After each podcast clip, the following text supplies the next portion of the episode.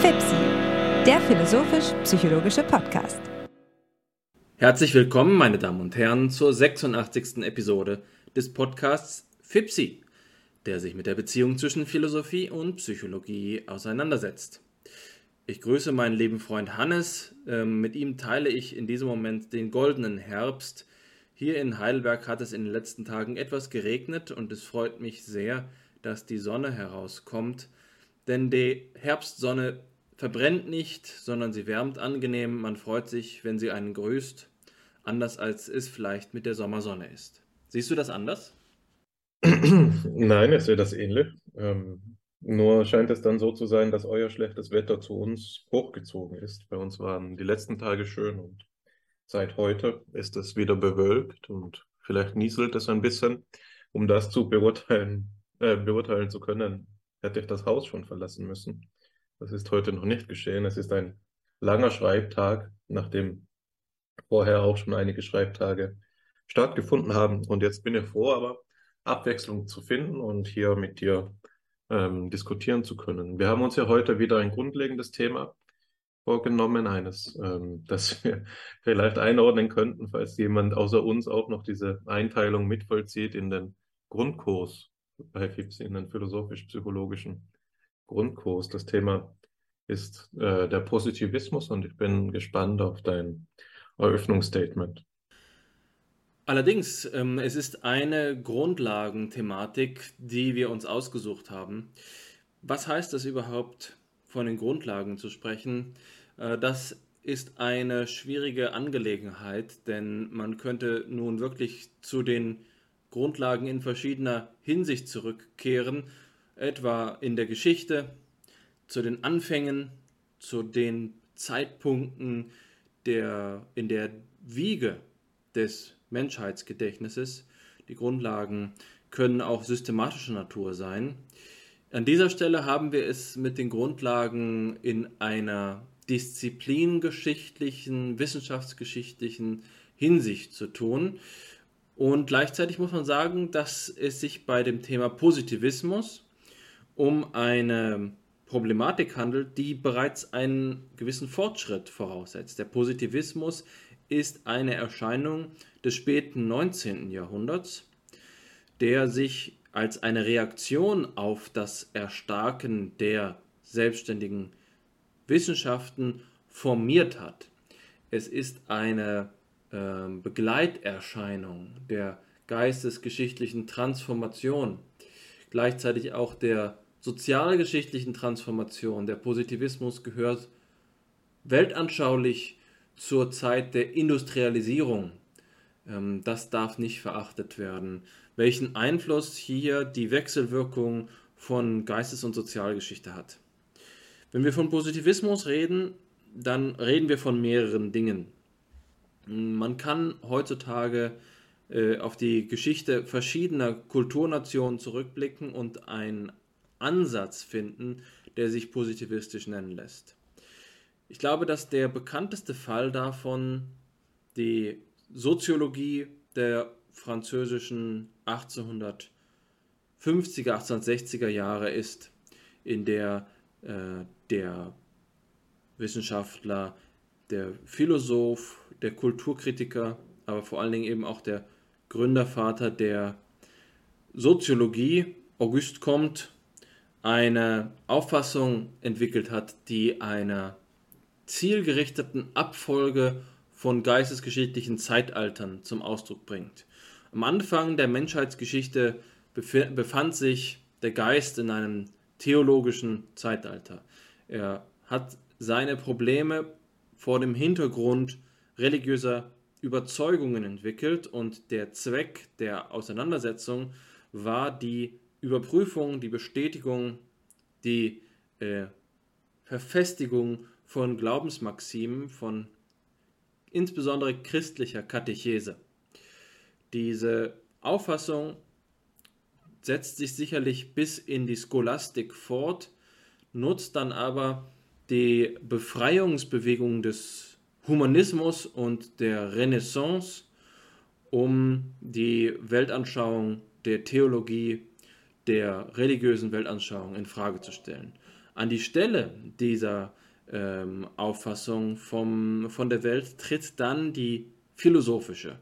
Das philosophische Zeitalter ist eine Kritik an der Theologie, aber gleichzeitig auch eine eigenständige Auffassung.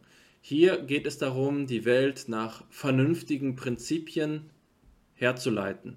Es ist also insbesondere eine rationalistische Anschauung, an deren Keimpunkt sicherlich die Philosophie von René Descartes zu äh, verorten ist. Die Auffassung des philosophischen Zeitalters ist folglich, dass die logische Durchdringung der Welt möglich ist, dass eine vernünftige Erschließung ihrer Grundordnung in die Macht der äh, Ratio, des Logos fällt. Anders gesagt, das philosophische Zeitalter, von dem Comte spricht, ist nicht das Zeitalter, das primär empiristisch geprägt wäre ähm, oder skeptizistisch geprägt ist, sondern die Philosophie maßt es sich an, eine Herrin des Erkenntnisbereichs zu sein. Das ist das philosophische Zeitalter und dieses Zeitalter werde dann abgelöst durch das Zeitalter der positiven Wissenschaften. Und damit ist auch schon ein Schlüsselwort gefallen. Positivismus steht in engem Verhältnis zu der Idee der sogenannten positiven Wissenschaft. Im Zeitalter der positiven Wissenschaften geht es nunmehr nicht um theologische, religiöse, dogmatische Begründung, es geht nicht um die rationalistische Herleitung aus Prinzipien, sondern es geht einzig und allein darum, ein Urteil über die Ordnung der Welt zu fällen, das begründet ist durch Tatsachen. Der Tatsachenbegriff steht im Positivismus im Mittelpunkt. Was können aber Tatsachen sein? Und damit ist gleichzeitig die, die Frage gestellt, was heißt das Wort positiv, wenn wir von positiven Wissenschaften sprechen? Tatsachen können wir auch mit dem Wort Fakten übersetzen. Das ist begriffsgeschichtlich gut abgesichert. Der ähm, Begriff Tatsache im Deutschen entstammt dem Übersetzungsversuch des englischen Wortes Matter of Fact.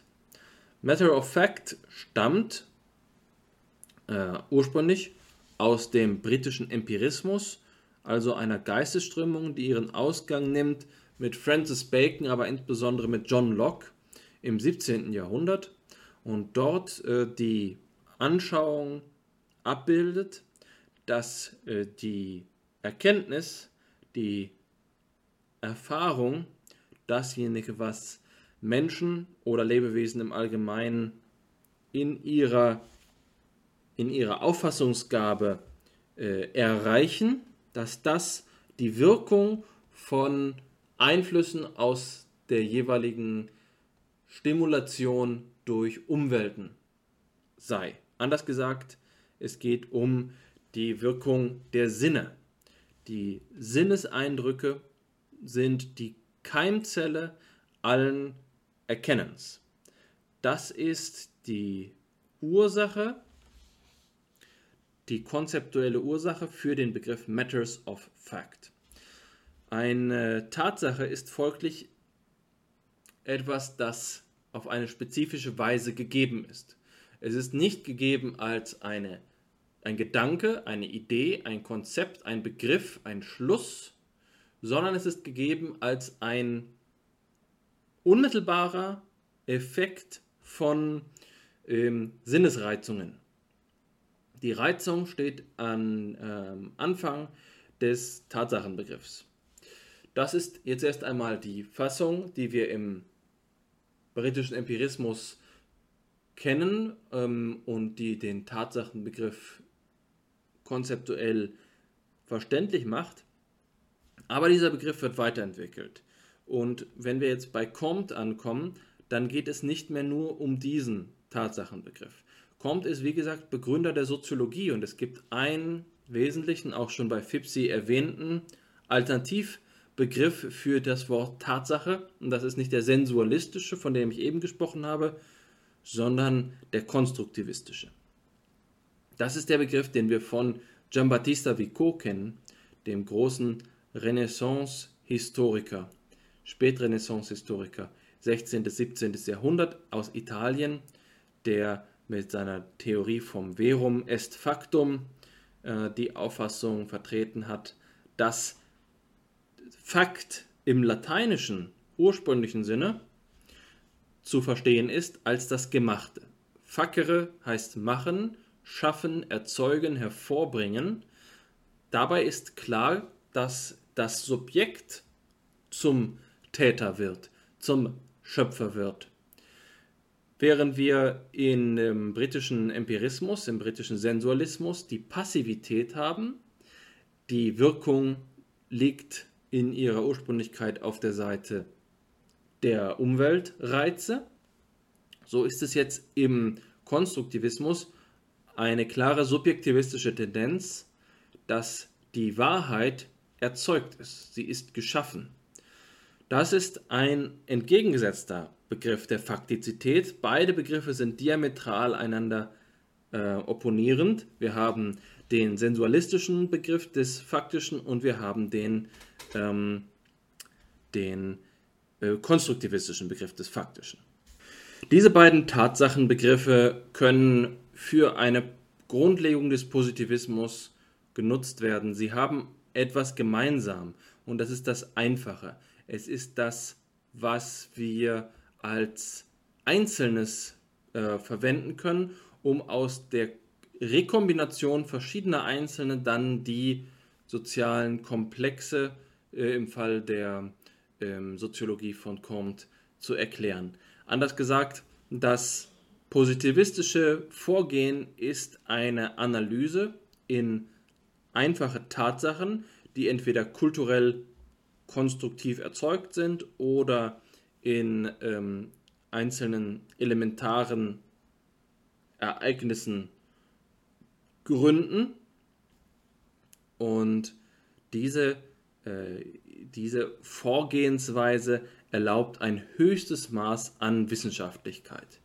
Wissenschaftlichkeit ist hier natürlich ein denkwürdiger Begriff. Also äh, wenn ich Wissenschaftlichkeit sage und das auf diese Weise formuliere, dass dieses hohe Maß an Wissenschaftlichkeit erreicht würde durch die Isolation von Fakten, dann äh, suggeriere ich, dass es nur diese Richtung gibt, Wissenschaftlichkeit zu erzeugen. Es ist also ein streitbare, eine streitbare Hypothese. Man könnte auch darüber sprechen, dass Wissenschaftlichkeit entweder nicht nur auf diese Weise erzeugt werden kann oder dass es sogar fragwürdig ist, ob das Wissenschaftlichkeit fördert so vorzugehen. Nun, die, ähm, die positivistische Grundanschauung lässt sich nun mit diesem Faktenbegriff assoziieren. Aber es ist nicht das Einzige, was hier zum Tragen kommt. Der, Posit der Faktenbegriff wird auch an verschiedenen anderen Stellen der Geistesgeschichte verwendet und nicht jede Philosophie oder Wissenschaftslehre des Faktischen ist ein Positivismus. Der Positivismus sollte demgegenüber noch durch einige andere Merkmale gekennzeichnet werden. Jetzt ist es allerdings so, dass es verschiedene Arten des Positivismus gibt. Und so wie wir von einem phänomenologischen Diskurs sprechen und von einer phänomenologischen Bewegung, in der verschiedene Spielarten miteinander in Interaktion treten oder sich sogar voneinander abgrenzen lassen müssen, so ist es auch im Positivismus. Wir haben einen klassischen Positivismus und wir haben einen Neopositivismus. Wir haben einen Positivismus, der den Namen Empiriokritizismus trägt. Und wir haben den berühmten logischen Positivismus, der eng verbunden ist mit einer historischen Bewegung, die Wiener Kreis genannt wird. All diese verschiedenen Formen von Positivismus haben eine enge Beziehung auf das Faktische gemeinsam.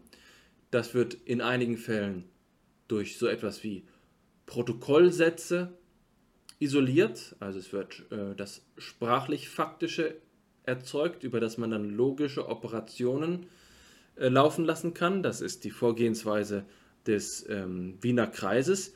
Äh, aber es gibt auch mh, Faktisches, das in sozialen Konstellationen gesucht wird oder eben in den einfachen Erfahrungsdaten, in dem, was das bloße Phänomen ist. Dementsprechend können wir die äh, fortgeschrittene Charakterisierung des Positivismus schlechthin nicht einfach nur als ein einheitliches Theoriegebäude vorstellen. Hier muss man jetzt eine Vereinzelung ähm, berücksichtigen. Äh, für mich ist es jedoch so, dass die, eine hinreichende Charakterisierung des gesamten Positivismus zumindest näherungsweise vorgenommen werden kann, wenn man ein paar Grundkonzepte zu Rate zieht. Das Faktische habe ich gerade schon erwähnt.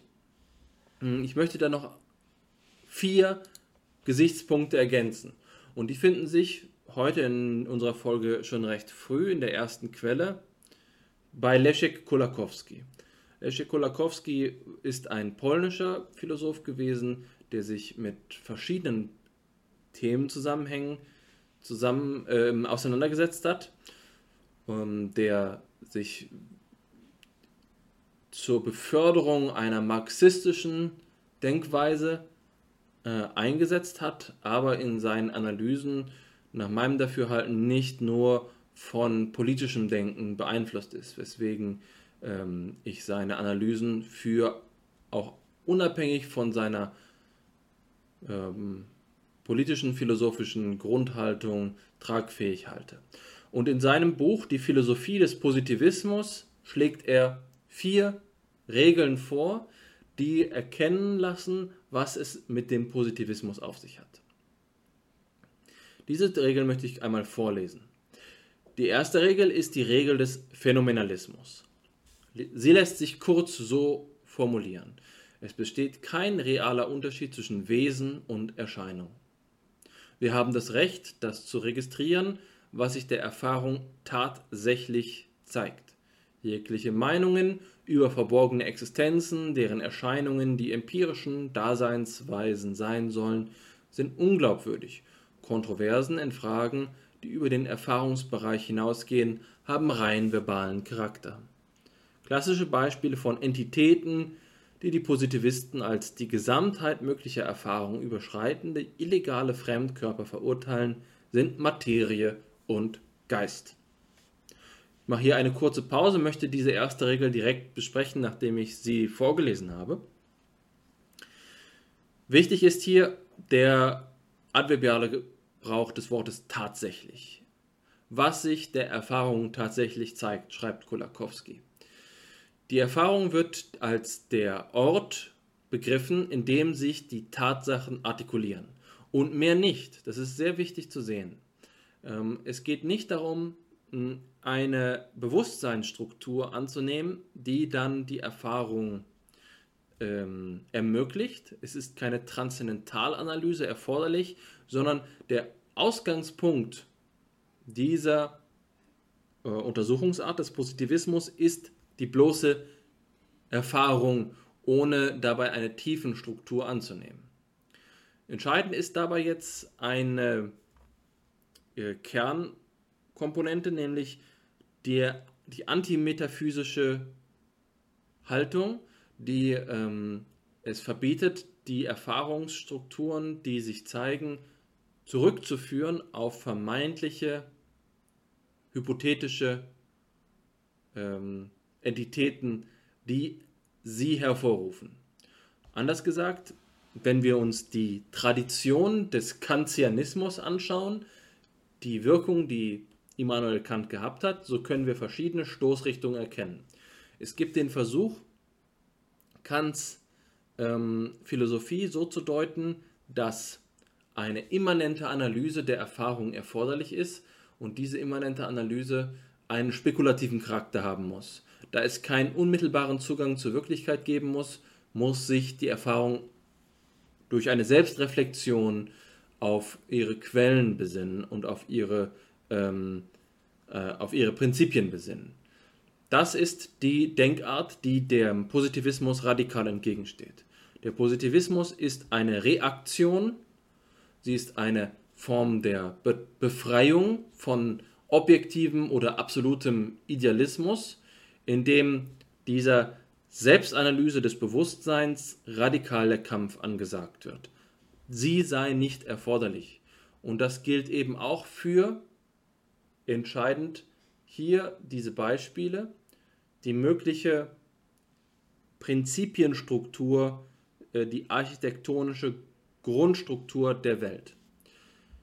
Und das wendet sich eben nicht nur gegen den Idealismus, sondern auch gegen andere metaphysische ähm, Konzepte wie die Materie. Es ist sehr wichtig zu sehen, dass Positivismus nicht zwingenderweise in Materialismus übergeführt werden kann. Nur weil jemand positivistisch argumentiert, heißt es noch nicht, dass die ähm, Erklärungsweise, die diese Person bevorzugt, eine stoffliche, eine kausale sei. So viel zur ersten Regel, die Kolakowski hier erwähnt. Die zweite nennt er die Regel des Nominalismus. Die Regel des Nominalismus bedeutet so viel wie das Verbot der Annahme, dass irgendwelches Wissen, das in allgemeinen Begriffen formuliert ist, andere Entsprechungen in der Wirklichkeit besitze als die konkreten, singulären Gegenstände.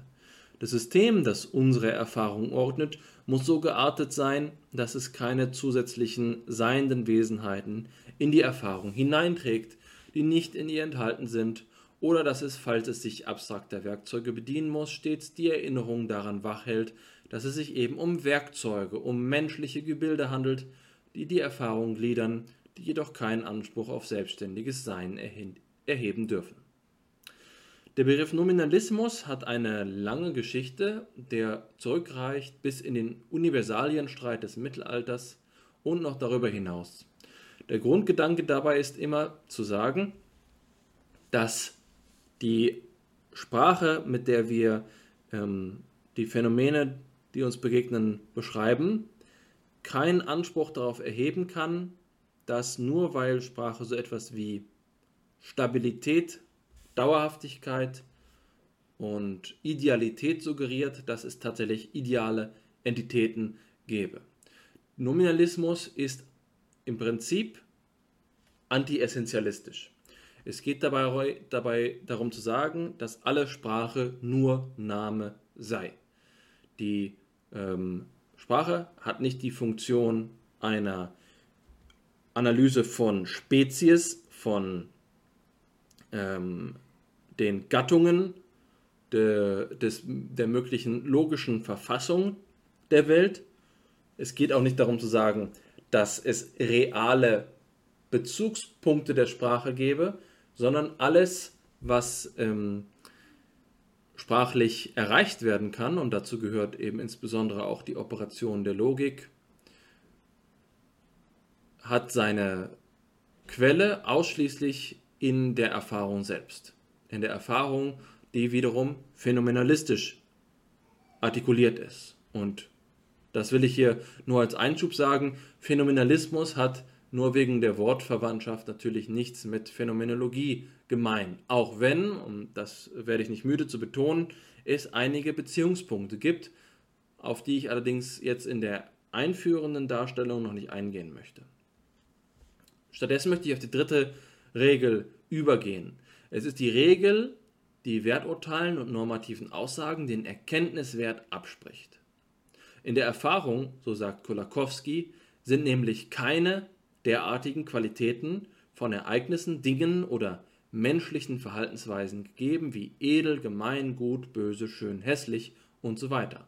Auch kann uns keine Erfahrung dazu nötigen, mit Hilfe gleich welcher logischer Operationen Aussagen anzuerkennen, die Gebote oder Verbote beinhalten, die also besagen, dass man etwas zu tun oder zu unterlassen habe.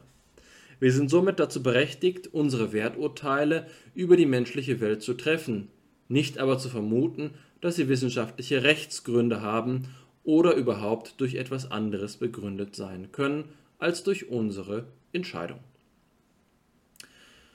Der Begriff des Werturteils steht in enger Beziehung zu einer kürzlich veröffentlichten Folge von FIPSI, in der wir über den Begriff des Wertes gesprochen haben. Dementsprechend ist es unseren Hörerinnen und Hörern unmittelbar möglich, hier eine Brücke zu schlagen.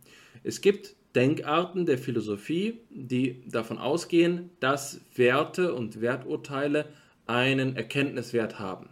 Dass also dann, wenn uns etwas schön erscheint, tatsächlich eine ähm, Erfahrung, eine Wesensstruktur, eine äh, Gegebenheit damit verbunden ist, die einen strukturellen Eigen, eine strukturelle Eigenbedeutung, einen strukturellen ähm, Ordnungsgehalt besitzt. Der logische ähm, Kernpunkt des Positivismus ist nun das auf den Phänomenalismus zurückzuführen. Erfahrung ist, und das gehört zum Begriff der Tatsächlichkeit, homogen. Es gibt in der Erfahrung selbst keine weitere Gliederung, als dass es sich um einfache, einzelne Tatsachen handelt. Der Prozess, in dem das Faktische entsteht, ist, und das ist entscheidend vor dem Hintergrund der, äh, des britischen Sensualismus, ist immer, dass es sich um Ereignisse, faktische Ereignisse handelt, die eigenschaftslos sind und deren Eigenschaften allenfalls durch die Beziehungen entstehen, die zwischen diesen Einzelfällen vorkommen.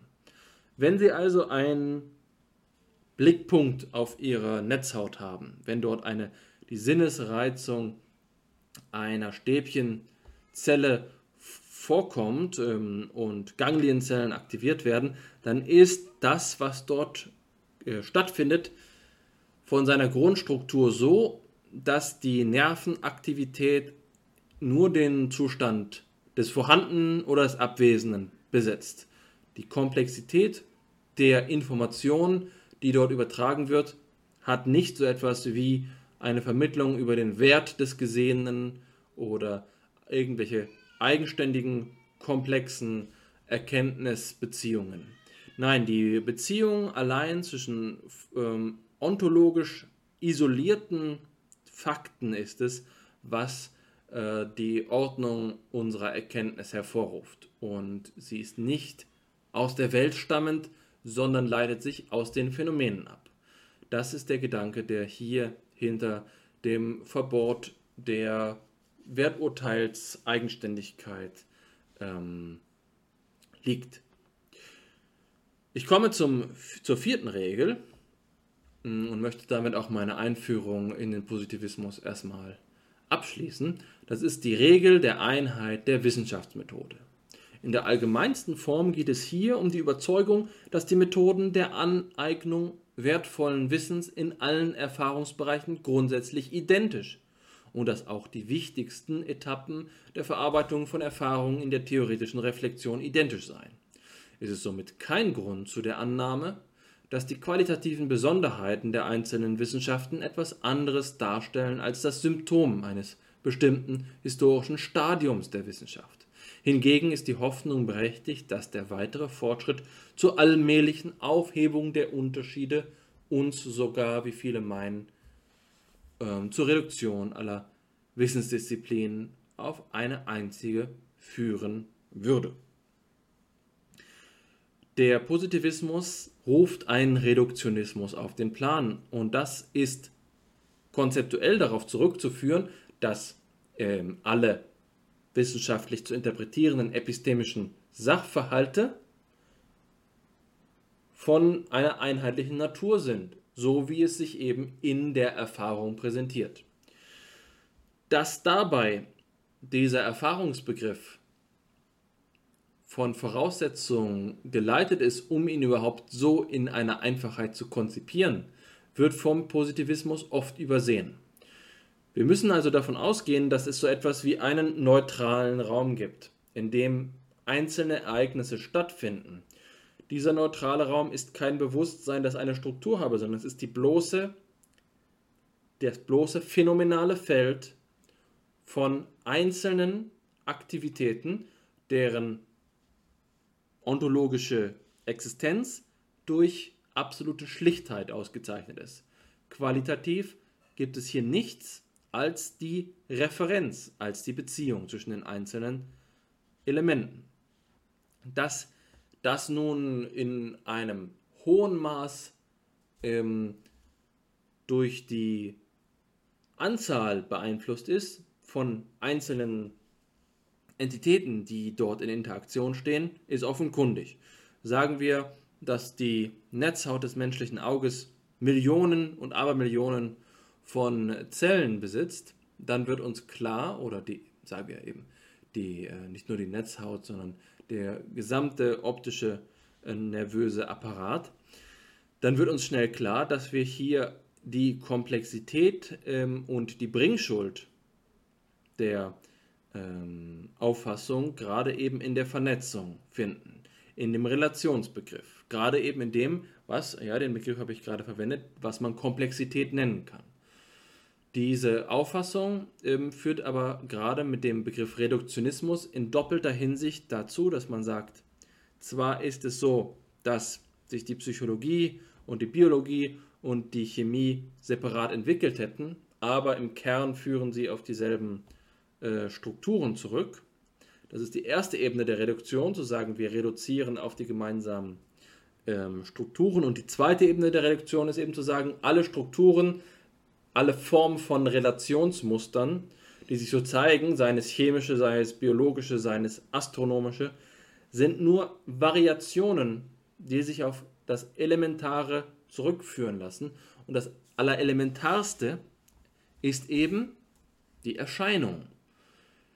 Alle Erscheinungen, die sich so vorfinden lassen, müssen rigoros analysiert werden. Und mit Analyse heißt also äh, mit Analyse ist also Zerlegung gemeint. Die Zerlegung der Erscheinungen in der Erfahrung gestattet ihre ähm, Konfigurationen zu verstehen, zu erklären.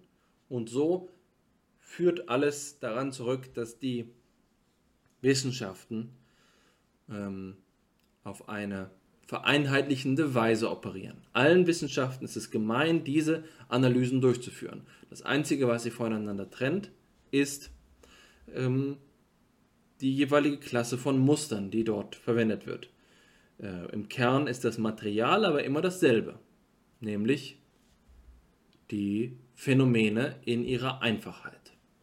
Vielen Dank für deine Einführung, Alexander. Ähm, ich finde diese Quelle äh, sehr informativ, sehr schön. Ähm, Kolakowski kannte ich vorhin auch noch nicht, äh, Kolakowski kannte ich vorher auch noch nicht. Ähm, insofern bin ich froh um diesen Input. Ich will direkt dabei einsetzen, dass ich auf einige der Punkte, die du ähm, gesagt hast, anhand dieser Quelle jetzt kommentierend eingehe. Und äh, mein erster Kommentar bezieht sich auf zugleich die erste Regel, wo ja die Rede davon ist, dass ähm, die Kontroversen, die in ihren äh, Fragen über den Erfahrungsbereich hinausgehen, der nach der Regel des Phänomenalismus geordnet ist, rein verbalen Charakter haben. Hierin drückt sich eine, eine Denkfigur aus, die meines Erachtens für den Positivismus typisch ist, der auch ähm, aufgrund der ja, Einflussnahme der positivistischen Denkart auf die analytische Philosophie die gewisserweise koemergent sind, ähm, typisch geworden ist für ähm, den Mainstream der heutigen äh, Philosophie, der ja analytisch geprägt ist. Und die Denkfigur, auf die er hinaus will, ist die, die aufzeigt, dass etwas ein, lediglich ein Scheinproblem ist. ähm, hinter der Idee des Scheinproblems steckt zweierlei. Einmal eine, eine lange Geschichte, ne? die Kritik dass gewisse Propositionen eigentlich keinen Inhalt haben, ist eine, die vielleicht nirgendwo prägnanter formuliert worden ist als in der Rezeption Martin Heideggers durch Rudolf Carnap. Carnap hat Streitschriften geschrieben gegen Heidegger, in denen er, das hat auch etwas Humoristisches, ähm, in denen er so vorgegangen ist, tragende Propositionen tragende Passagen aus Heideggers Sein und Zeit eben einer Analyse zu unterziehen. Und das sind dann Passagen wie die, die lauten dann wie das Wesen west, die Zeit zeitigt sich und so weiter. Und Carnap macht sich eben die Mühe, aufzuzeigen, dass diese Sätze sinnlos sind. Und sinnlos nicht in, in dem Sinn, obwohl das natürlich dann die Frage auch noch ist, aber ich, ich interpretiere es jetzt einmal wohlwollend, sinnlos nicht in dem Sinn, dass er sagt, sie, das ist bloßer Quatsch oder so sollte man das nicht sehen, sondern sinnlos in dem Sinn, dass er sagt, es gibt hier keine Referenz. Also die Sätze, die analysiert werden und die tragend sind für Heidegger nach Carnaps Lesart, bedeuten nichts. Sie haben, sie haben keinen Aussagegehalt. Und dadurch ähm, sind sie entlarvt als bloße Scheinprobleme. Also das, wovon hier gehandelt wird, hat keinen Gehalt. Deshalb ist es bloß scheinhaft. Man kann zwar so tun, als würde hier ein Problem vorliegen, aber tatsächlich spricht man über gar nichts. Also das ist eine Grundbewegung dieser Denkart, die in der ersten Regel, der Regel des Phänomenalismus, ihren Ausdruck findet oder ihre Grundlage findet. Ähm, dazu will ich, will ich das Folgende sagen, nämlich die zweite Implikation, die in dem Problem des Scheinbegriffs liegt. Jetzt habe ich gesagt, es hat eine lange Geschichte und ein Beispiel gegeben. Und jetzt möchte ich eine Implikation aufklären, die ähm, äh, folgt, wenn wir dieses, die Regel des Phänomenalismus und das Argument des Scheinproblems, das sich daraus ergibt, konsequent zu Ende denken und die sich auch de facto ergeben hat. Und zwar die Unterteilung der Wissenschaft in echte und in Pseudowissenschaft. Also die Argument, äh, die, die Denkweise, die hier vorliegt, die positivistische Denkweise zeichnet sich dadurch aus, dass sie ähm, die Erfahrung gliedert in äh, dasjenige, das wissenschaftlich beforschbar ist und dasjenige, das nicht wissenschaftlich beforschbar ist. Und wenn die Wissenschaft sich anschickt, das nicht wissenschaftlich Beforschbare, das Transzendente, könnte man sagen, die Beispiele sind hier Begriffe wie Materie und Geist, zu beforschen, dann wird sie zur Pseudowissenschaft. Gleichsam wird eine Wissenschaft zur Pseudowissenschaft, wenn sie die Methoden einer anderen Wissenschaft importiert und unreflektiert anwendet. Das heißt, konkret gesagt, dass wenn Methoden auf Gegenstände angewendet werden, die ähm, ihnen nicht gemäß sind, dann ist das auch Pseudowissenschaft. Ein konkretes Beispiel, in dem dieser, ähm, dieser Vorwurf der Pseudowissenschaft gemacht worden ist, war von ähm, amerikanischen ähm, Wissenschaftlern. Mir liegt der Name auf der Zunge, aber er will mir gerade nicht einfallen. Äh, die eine Kritik, es ist doch nicht weiter wichtig, die eine Kritik an Derrida geäußert haben. Und das Argument war zu sagen, dass hier eben, wie, wie es Carnap bei, äh, bei, bei Heidegger gesagt hat, dass bei Derrida eigentlich nichts ausgesagt wird. Und um ihren Punkt zu machen, haben sie ein wissenschaftliches Paper zufällig erstellt, also absichtlich so geschrieben, äh, äh, so generieren lassen, dass es keinen Sinn enthält, aber die Begrifflichkeiten auf eine Weise durcheinander wirft, wie es eben für den Poststrukturalismus typisch ist und tatsächlich, äh, dieses Sokal heißt er, heißt der Forscher, Sokal, weil die Affäre nennt sich die Sokal-Affäre. Ähm, diese Sokal-Affäre beläuft sich nun darauf, dass dieses Paper tatsächlich publiziert worden ist. Also, dass die Autoren quasi demonstriert haben, dass dahinter kein ähm, Gehalt stecken kann. Man kann das natürlich relativieren und sagen, es ist durch das Review gegangen. Das zeigt noch nicht den Punkt, sondern es zeigt den, nur den demütigeren Schluss, dass das Review-Verfahren dieses spezifischen Journals hier einen Fehler gemacht hat. Ne? Ähm, aber ähm, es ist eben ein, eine Weise, um zu illustrieren, dass diese Denkart immer noch lebendig ist und dass dieser Vorwurf der Pseudowissenschaftlichkeit ähm, allgegenwärtig ist und tatsächlich verheerend sein kann. Derridas Antwort auf diese Sokal-Affäre äh, ist legendär, in gewisser Weise legendär, weil es eine Antwort ist, die viel zitiert ist, viel besprochen ist und die sich vielleicht auch nur jemand wie Derrida rausnehmen kann. Seine Antwort war zu sagen, ce n'est pas sérieux, das ist nicht ernst, was hier gemacht wurde und damit hat sich die Sache. also er zieht das Ganze quasi auf die personalistische Ebene, könnte man sagen. Man sagt, wenn jemand in übler Absicht und in der Form eines Scherzes eine Kritik vornimmt, dann ist die gar keiner Antwort würdig. Also er beharrt quasi auf der Dignität seines Ansatzes und lässt sich da nur auf ernst gemeinte Kritiken ein. So viel dazu. Ich will noch eine Sache über diese Unterscheidung der, von Wissenschaftlichkeit und Pseudowissenschaftlichkeit sagen. Es ist nämlich so, dass die Denkart des Positivismus ja durchaus mit dem assoziiert ist, was man Wissenschaftlichkeit schlechthin nennen würde. Also das Bild, das man gemeinhin hat davon, was Wissenschaft ausmacht, ist zu einem gewissen Grad assoziiert mit dem, was im Positivismus oder in seiner Kritik durch, durch Karl Popper im kritischen Rationalismus gemacht worden ist. Also der Positivismus ist eine Denkart, der sich durchaus als leistungsfähig erwiesen hat äh, für die verschiedensten Wissenschaften. Seine Philosophie ähm, hat Früchte getragen in der Philosophie der Physik, in der der Biologie, in der der Psychologie und so weiter. Also insofern handelt es sich hier sicherlich auch um eine überaus leistungsstarke ähm, Denkart, die mit einem ja, Startvorteil kommt, weil die Erwartung, die wir an Wissenschaftlichkeit haben, geprägt ist von ähm, positivistischen Vorannahmen. Nicht wahr? Ähm, sodass eben eine andere Denkart, du hast gesagt, es gibt Unterschiede und Berührungspunkte zur Phänomenologie, aber dass eben wenn eine andere Denkart wie die Phänomenologie jetzt auftritt und sagt, dass sie selbst den Anspruch auf Wissenschaftlichkeit erhebt, sie gemessen wird am Ideal der positivistischen, der positivistisch interpretierten Wissenschaften. Das könnte man vielleicht so sagen. Es ist sicherlich etwas, das von Seiten der Einzelwissenschaftler in den Wissenschaften häufig so auch gesagt wird. Ich will jetzt einen Unterschied ansprechen.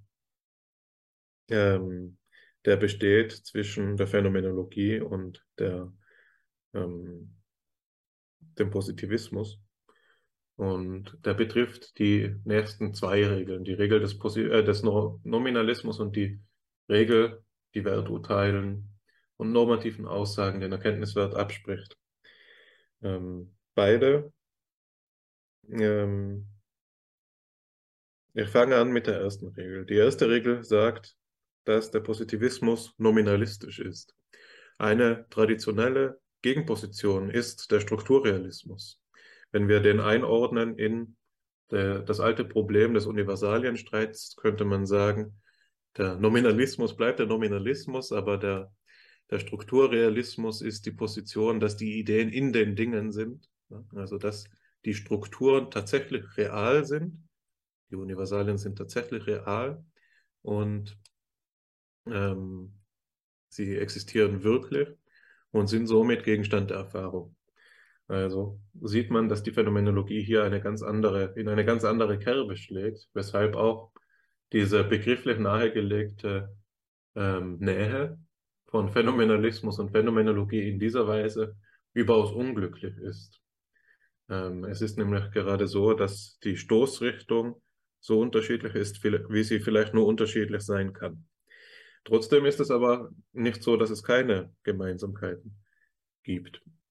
Ähm, das ist etwas, das ich ähm, unmittelbar sehe, wenn ich diese Passagen hier lese und mir auffällt und ich noch äh, wenig, als ich noch wenig Acht darauf gegeben habe, jetzt die Dinge positivistisch zu hören, sondern ich sie phänomenologisch gehört habe, dann ist das doch so, dass ähm, die Rede von der Erfahrung und die ähm, das, das Ideal danach, da, darin die Wissenschaften auf die Erfahrung auszurichten und nur über die Erfahrung und nichts anderes sprechen zu lassen. Etwas, das man so auch in phänomenologischen Fachbüchern lesen könnte, aber es hängt eben alles davon ab, das hast du ja auch schon gesagt, dass die, ähm, wie die, der Begriff der Erfahrung reflektiert wird. Ne? Und das ist sicherlich in landläufigen positivistischen Auffassungen die schwache Flanke, wohingegen man dann sagen muss, dass die Wissenschaftstheorie die starke Flanke des Positivismus darstellt, die in dem zumindest, was aus der Phänomenologie in den Einzelwissenschaften gemacht wird, wiederum die schwache Flanke ist, sodass man hier äh, die, die Weichen so stellen kann, dass man in diesen ja unwahrscheinlichen Dialogpartnern gerade ein vielversprechendes wechselseitiges Befruchtungs- Potenzial entdecken könnte. Ne? Einmal die Reflexion auf die Erfahrung und einmal die auf die Wissenschaftlichkeit. Jetzt komme ich zur äh, dritten Regel, die, dass die Werturteile normative Aussagen enthalten. Und ich werfe das gleich zusammen mit dem, was ich ähm, über die vierte Regel auch sagen wollte, weil du bezüglich der dritten Regel gesagt hast, äh, hieran sehen wir, dass das Feld der Erfahrung in der im Positivismus als homogen interpretiert wird. Also das, was geschöpft wird, soll, äh, das, über das gesprochen wird, soll Tatsachencharakter haben. Diese Werturteile haben diesen Tatsachencharakter nicht. Sie fallen außerhalb des Wertes, äh, des Feldes der Erfahrung, weil dieses Erfahrung, äh, weil dieses Feld eben diese einheitliche Struktur hat. Und jetzt ist, äh, folgt hieraus ja auch das Folgende, nämlich dass ähm, der Glaube an die, an die eine, ähm, an die letzte Reduktion gerechtfertigt wird. Nicht? Also das, was in der vierten Regel gesagt wird. Diese Idee, dass alle Wissenschaften auf eine reduziert werden könnten, und hier muss man ja Reduktion als wissenschaftliche Tugend hören, hängt davon ab, dass die Erfahrung so strukturiert ist, wie sie, wie sie eben angegeben ist, nämlich homogen. Wäre sie inhomogen strukturiert und der Erfahrungsbereich würde in sich wiederum eigene äh, Ordnungsverhältnisse und so weiter enthalten, dann wäre das nicht der Fall. Ähm, die, ähm, die Aussagen in der Moral sind ja Aussagen, die ein Sollen betreffen. Die Aussagen in den Tatsachen, in dem Tatsachenbereich sind Aussagen, die ein bloßes Sein veranschlagen. Diese positivistische Denkart ähm, hebt, äh, lebt zu einem gewissen Teil von dem sogenannten Seins-Sollens-Unterschied und man sieht wiederum am Vergleichsbild der Phänomenologie, dass, wir, dass man, wenn man eben Wert, den Werturteilen einen Erkenntnischarakter zuspricht, wie das beispielsweise durch unseren ja, viel diskutierten Max Scheler ähm, geschehen ist, dass man äh, Schwierigkeiten hat, nicht eben zu der Annahme sich überführen zu lassen, dass es doch so etwas gibt wie eine Struktur innerhalb der Erfahrung. Ne? Also wenn es dieses Sollen gibt, wenn das Tatsachencharakter hat, wenn es real wäre, dann sind wir schon auf halbem Wege zu der Frage nach den Werten und damit auf einem Viertelwege zu der Frage nach der Wertordnung, die ja nichts anderes bedeutet, als dass die Erfahrung inhomogen ist und eigene Seinsschichten mit umfasst. Ähm, noch ein Wort zu dieser Homogenität der Erfahrung. Hier wird ja die Aussage gefällt, dass die äh, Wissensbereiche existieren und den eigenen, äh, den einzelnen Wissenschaften zugeordnet sind, die Erfahrungsbereiche, verzeihen. Jetzt kann man doch sagen oder fragen, nimmt das nicht das zurück? Ist die Rede von den Erfahrungsbereichen nicht zugleich ein Eingeständnis darin, da rein, dass die Erfahrung inhomogen ist? Was sonst sollten diese Bereiche darstellen? Was sonst sollten sie markieren? Und das ist jetzt der Punkt, der uns zu einer Reflexion darüber überführt, wie dieser Erfahrungsbegriff im Phänomenalismus näher zu bestimmen ist. Es ist nämlich so, oder es scheint mir so zu sein, dass hier die Erfahrungsbereiche den Einzelwissenschaften entsprechen, aber eben eigentlich illusionären Charakters sind. Dass es uns so scheint, dass es Bereiche gibt in der Erfahrung, ist dem Umstand geschuldet, dass die Wissenschaften und ihre theoretischen Mittel nicht alle gleich weit entwickelt sind. Das heißt, das Problem liegt auf Seite ähm, der, der Wissenschaften und nicht auf der Seite der Erfahrung. Jetzt müsste man, man müsste das Ganze so sehen, dass äh, es uns zwar so scheint, als wären die Tatsachen der Biologie eigenständig und nicht zu reduzieren auf die der Chemie äh, oder nicht beschreibbar durch chemische Gesetze, nicht vollständig beschreibbar, aber nur vorübergehend. Also diese Idee des Reduktionismus, die hier angelegt ist und die auf den, die Homogenität der Erfahrung angewiesen ist, ist unverträglich mit ähm, der Idee, dass die Erfahrungsbereiche eigenständige Wirklichkeit hätten. Also die Homogenität muss ja so weit getrieben werden, dass der Reduktionismus eigentlich aus ihr folgt. Und das führt uns eben, wie ich gesagt habe, zur Reflexion auf die Beschaffenheit der Erfahrung, von der hier die Rede ist. Meine Wahrnehmung dieses Zusammenhangs, und damit will ich dir dann wieder das Wort übergeben, weil ich da auf deine Einschätzung auch gespannt bin. Meine Wahrnehmung dieses Zusammenhangs ist die folgende. Es wird hier etwas zur Kenntnis genommen, nämlich dass es Einzelwissenschaften gibt und dass sie nicht aufeinander reduziert werden können. Zugleich wird die Annahme aufgestellt, dass wir nur über das in der, äh, sprechen sollen, das in der Erfahrung ist.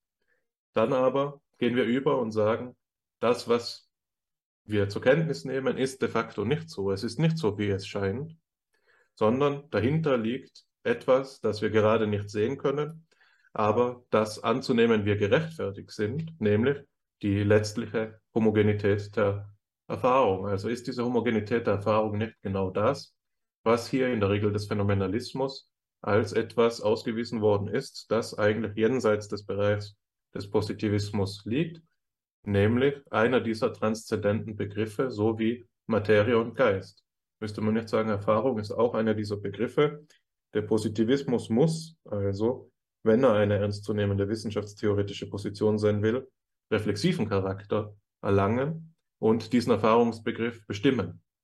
Wenn er diesen Erfahrungsbegriff nicht bestimmt, bleibt die Annahme der Homogenität der Erfahrung naiv, unreflektiert und äh, das ganze Unterfangen verliert dadurch an Glaubwürdigkeit.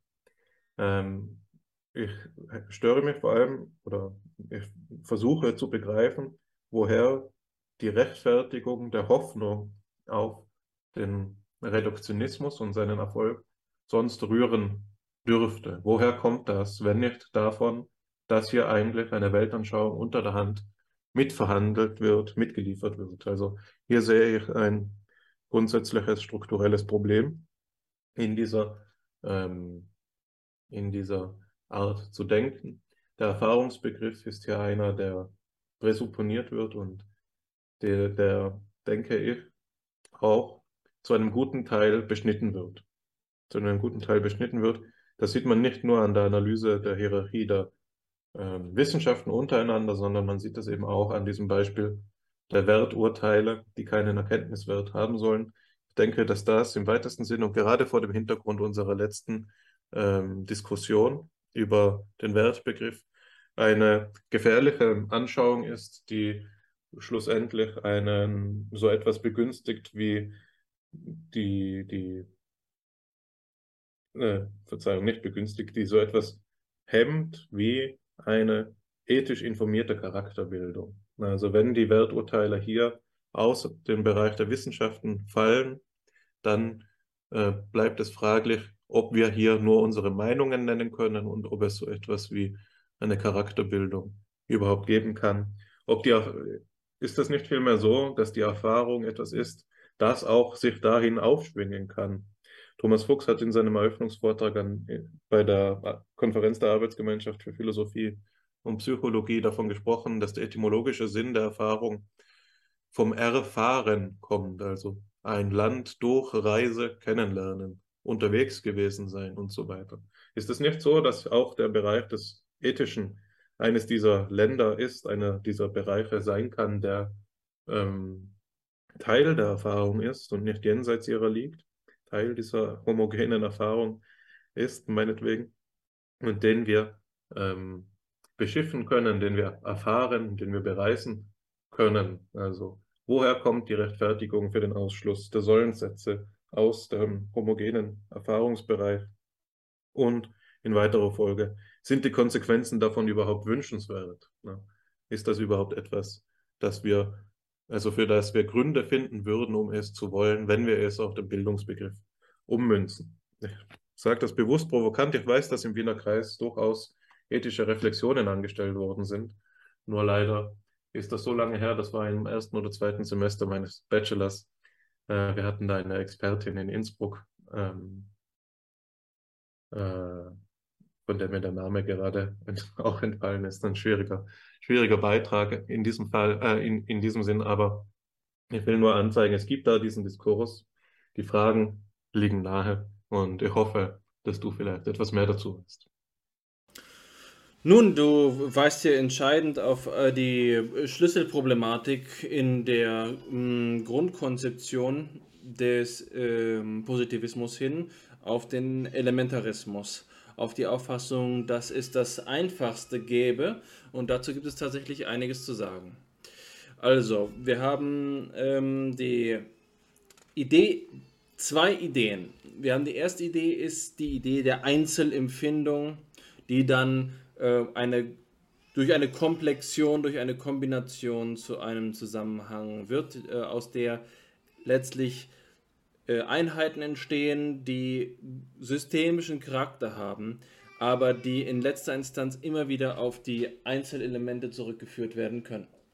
Das ist die ähm, Idee des, der Empfindungskomplexion, ähm, die wir im, im britischen Empirismus mit dem Ausdruck Impression verbinden.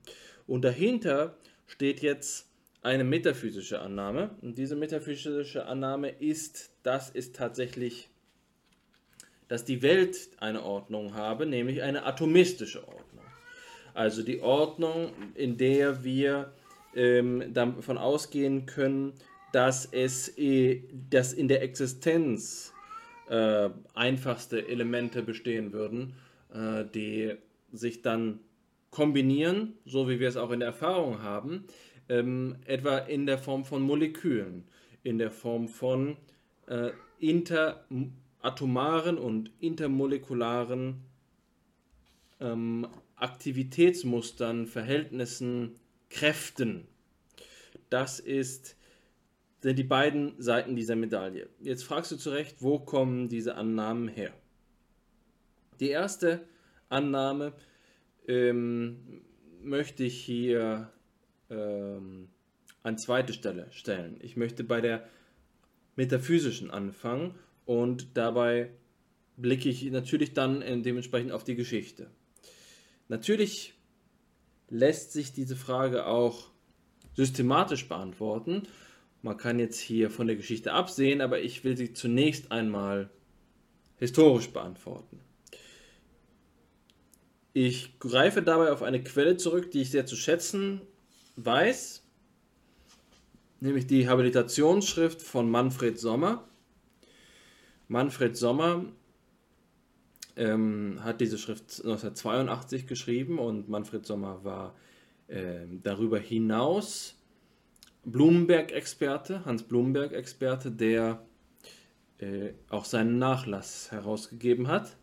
Jedenfalls hat Blumenberg seine Habilitation über das Verhältnis zwischen frühem Positivismus und Phänomenologie geschrieben, weswegen er nicht nur für diese Frage eine gute Quelle ist, sondern auch für die Frage, die jetzt latent war, was ist denn eigentlich der Unterschied zwischen Phänomenologie und Psychologie äh, und, und äh, ähm, Positivismus. Äh, Sommer argumentiert, dass der deutsche Positivismus was der erwähnte Empiriokritizismus ist, eine Form des äh, einer damals bedeutsamen, aber heutzutage vergessenen Art der philosophisch-psychologischen Forschung gewesen ist, nämlich des Herbartianismus. Der Herbartianismus geht zurück auf Johannes Herbart. Herbart war ein Schüler von Fichte, der sich dann aber gegen Fichte gewendet hat. Herbert war eine wichtige Figur, der als zweiter Nachfolger auf dem Lehrstuhl von Immanuel Kant in Königsberg gelehrt, gelehrt hat. Und Sommer stellt dar, wie es ähm, auch richtig ist nach meinem Wissen über Herbert, dass er diese atomistische Grundüberzeugung vertritt. Sommer schreibt hier, ich lese keine Quelle vor, sondern einfach nur einen Satz. Herberts erste metaphysische Prämisse ist die Existenz völlig einfacher Wesen, das Subsistieren von Substanzen ohne äh, Attribute. Niemals könnten solche Wesen Vorstellungen haben und das heißt Seele oder Bewusstsein sein, wenn sie sich nicht gegenseitig berühren, beeinflussen, beeinträchtigen würden. Nun, ist Herbert jetzt derjenige, der den, zum ersten Mal diesen Gedanken gefasst hat? Mitnichten. Wir haben die Auffassung von einfachsten Substanzen natürlich schon vorher, und zwar insbesondere bei Leibniz. Leibniz Idee der Monade ist genau so etwas. Und warum ist das ähm, hier eine richtige Bezugsquelle? Weil wir im Empiriokritizismus die psychophysische Indifferenz haben. Hier gibt es ein schönes Zitat, das ich gerade, glaube ich, verschlagen habe. Ich habe die Seite verschlagen. Ich versuche es gerade, während ich spreche, es noch äh, zu rekonstruieren, an, auf welcher Seite ich es gelesen habe. Ja, ich habe es tatsächlich geschafft. Hier steht es, ein Zitat von Avenarius, von Richard Avenarius. ich kenne weder physisches noch psychisches, sondern nur ein drittes. Das ist Empiriokritizismus, das ist Positivismus. Und auch Leibniz sagt, es gibt keinen substanziellen Unterschied zwischen einer Monade, die eine Seele ist, und einer Monade, die bloß stofflich ist. Was ähm, der Unterschied zwischen ihnen ist, ist einer der Klarheit der Vorstellungen.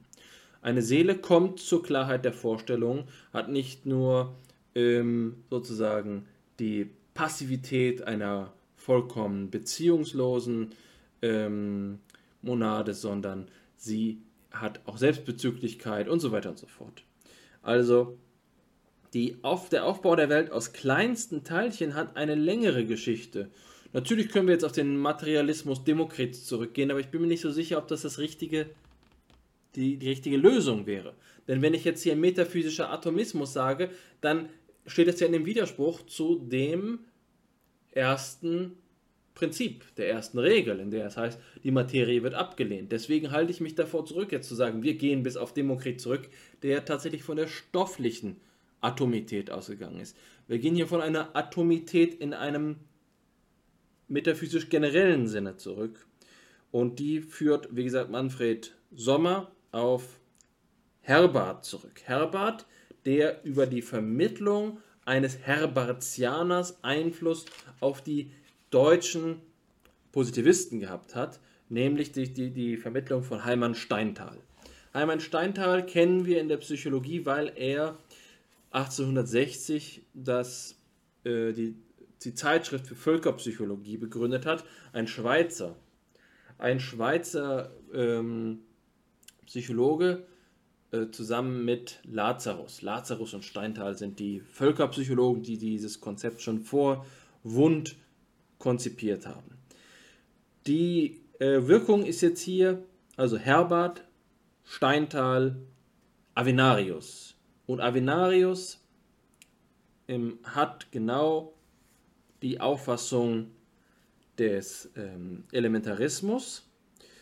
Und zwar hat die, äh, Grund, der Grundcharakter ähm, der Dualität, heißt es hier, von Sachen und Gedanken, den Element, Elementcharakter, der zur Komplexion geführt wird bei, ähm, bei Avenarius. Also wir finden das Konzept genauso wieder bei Avenarius, dass die Elemente ähm, eigenschaftslos sind und zueinander in Beziehung treten.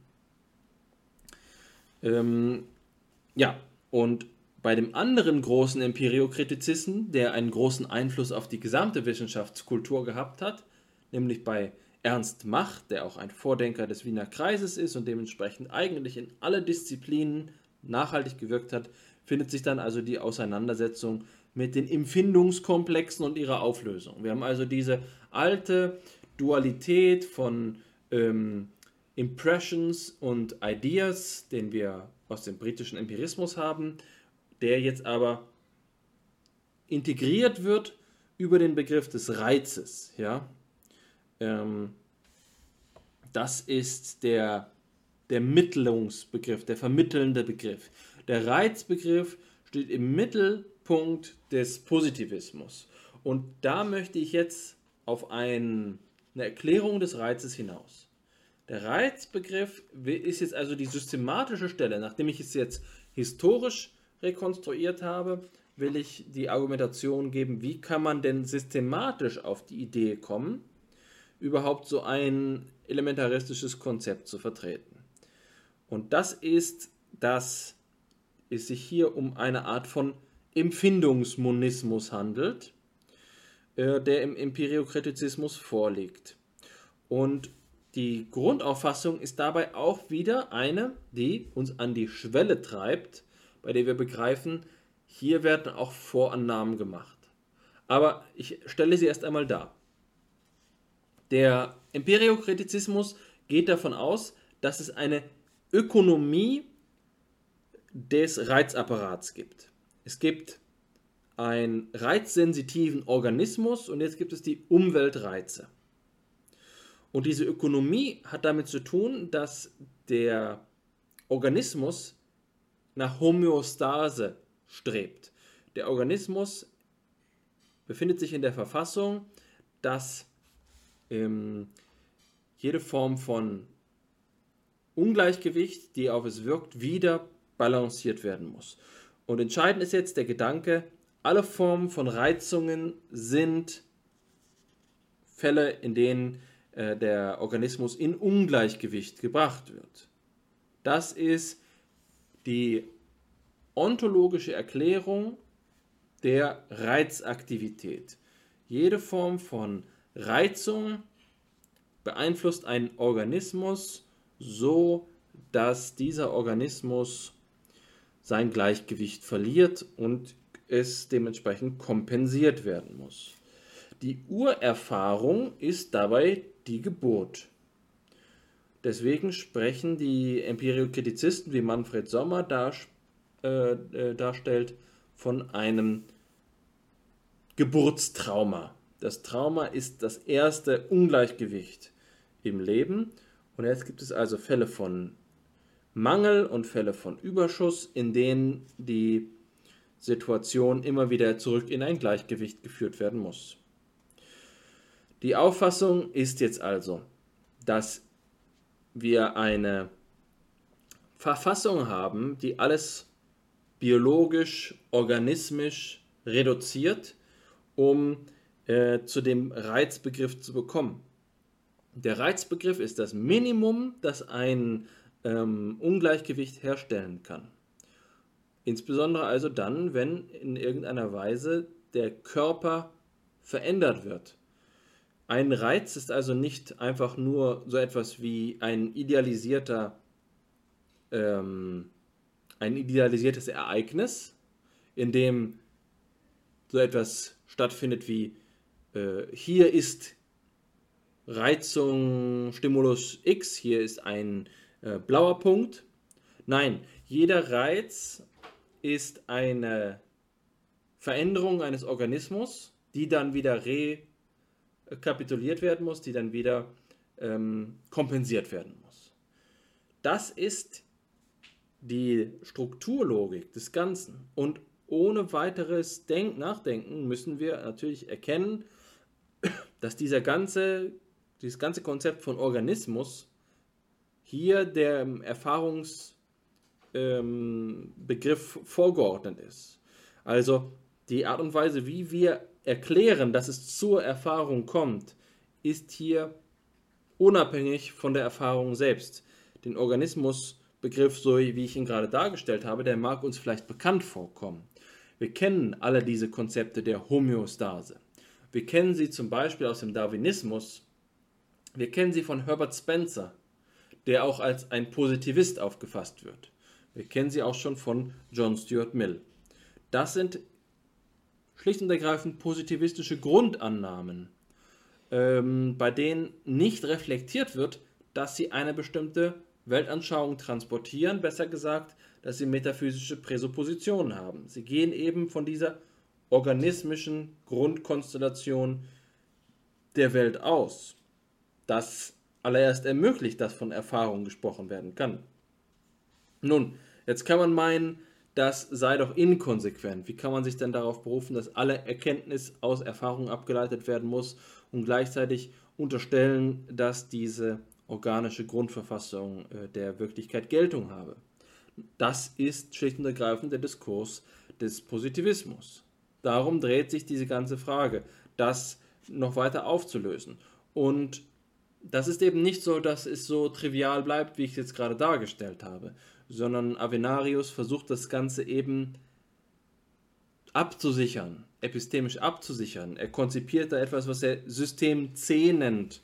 Das kann ich jetzt nicht weiter erläutern, aber es ist im Prinzip die Bemühung darum, durch ähm, die Vereinfachung auf logischer Ebene der eben erwähnten Reiz-Organismus-Relation zu artikulieren, wie wir zu der, ähm, dieser Auffassung eines Empfindungsmonismus kommen können, wie er gerechtfertigt sein kann.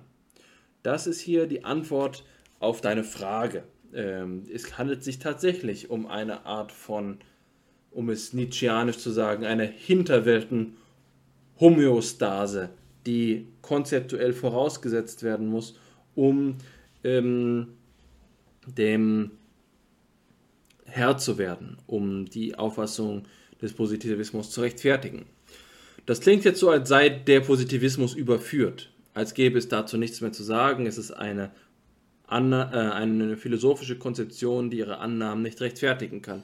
Das wird aber der historischen Rolle des Positivismus nicht gerecht, denn der Positivismus ist ja eine Reaktion auf andere Versuche, dieselbe Frage zu beantworten, insbesondere Konzepte des objektiven und absoluten Idealismus, die auf dasselbe Problem, was man eben die Ausgangssituation der Affektion nennen kann, wie kann es sein, dass etwas auf das Subjekt wirkt, mit ganz anderen Theorien antworten, mithin bis ähm, mit, ähm, mithin Theorien, die davon ausgehen, dass es sich um eine Selbstaffektion handelt, dass es hier um, ähm, dass es hier jenseits des Einflusses von Geist und Subjektivität gar keine Welt gäbe, die affizieren könne. Kurzum, der Positivismus steht nicht in Alternative zu unmittelbar plausibleren Konzepten, sondern in seiner Zeit steht der Positivismus als eine äh, deutlich schlankere Alternative zum Idealismus, der die äh, Naturwissenschaften auf eine deutlich aufwendigere Weise zu fundieren versucht, während der Positivismus Konzepte greift, die unmittelbar dem biologischen Denken selbst entstammen. Das mag philosophisch unzureichend sein, aber es ist naturwissenschaftlich umso befriedigender.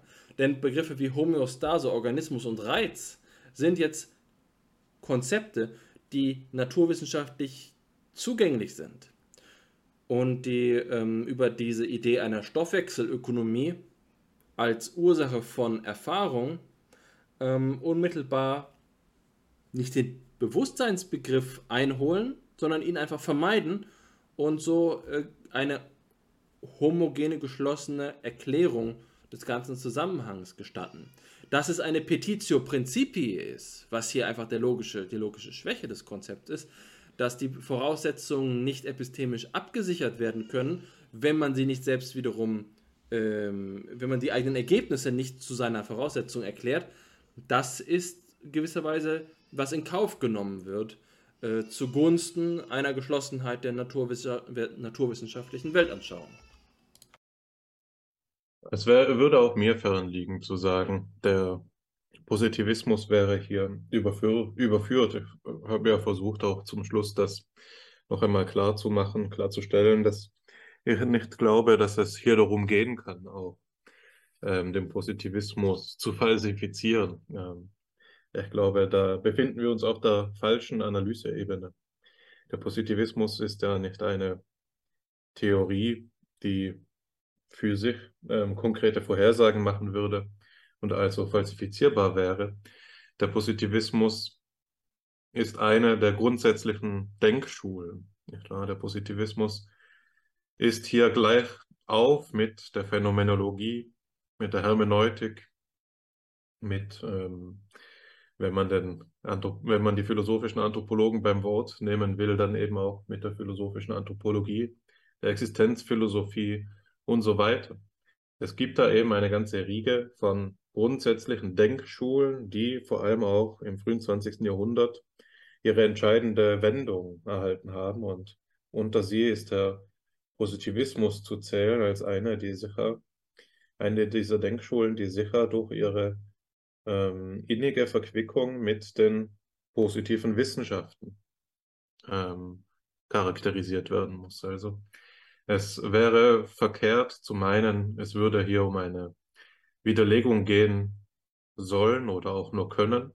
Es geht hier äh, grundsätzlich um, ein, um eine Verständigung, so, so verstehe ich das Ganze, und um ein, um ein Dialogangebot auch, um ein, den Versuch, uns zu fragen, einmal aus dem Standpunkt des Phänomenologen, was kann die Phänomenologie vom, Positivis vom Positivismus lernen? Und ich glaube, dass wir beide jetzt um diesen Punkt ähm, gekreist sind, den ich versucht habe vorhin auszudrücken, dadurch, dass ich gesagt habe, der Positivismus kann von der Phänomenologie lernen, dass der Erfahrungsbegriff selbst fragwürdig ist und hier eine Analyse erforderlich ist. Das, was gegeben ist, ist nicht ohne weiteres mit dem ähm, mit den Sinnesreizungen zu identifizieren, sondern es gibt hier Alternativen. Andererseits kann die Phänomenologie das Ideal der strengen Wissenschaftlichkeit vom Positivismus ähm, lernen und den Versuch, ähm, die Phänomenologie als strenge Wissenschaft zu entwickeln, kennen wir ja, nicht wahr? Das ist etwas, das bei Husserl vorgelegen hat und das aber nie äh, bis zu diesem Grad in den engen Dialog mit den Einzelwissenschaften gekommen ist, wie es eben bei den zentralen Figuren der, des Positivismus stattgefunden hat. Jetzt kann man sagen, diese Nähe, die die Positivisten gesucht haben zu den, zu den Einzelwissenschaften, hat zugleich dazu beigetragen, dass Philosophie in den Einzelwissenschaften kaum noch eine größere Rolle spielt als die der Wissenschaftstheorie. Und diese Wissenschaftstheorie ist eben vom Positivismus und vom kritischen Falsifikationismus dominiert, gemeinhin. Also man kann sagen, hier ist die Handreichung umgeschlagen in ein, eine ungewollte Nähe auch. Ne? Also Wissenschaftstheorie und Positivismus oder Wissenschaftstheorie und Philosophie ähm, kommen so nahe zueinander, dass sie kaum noch unterscheidbar werden.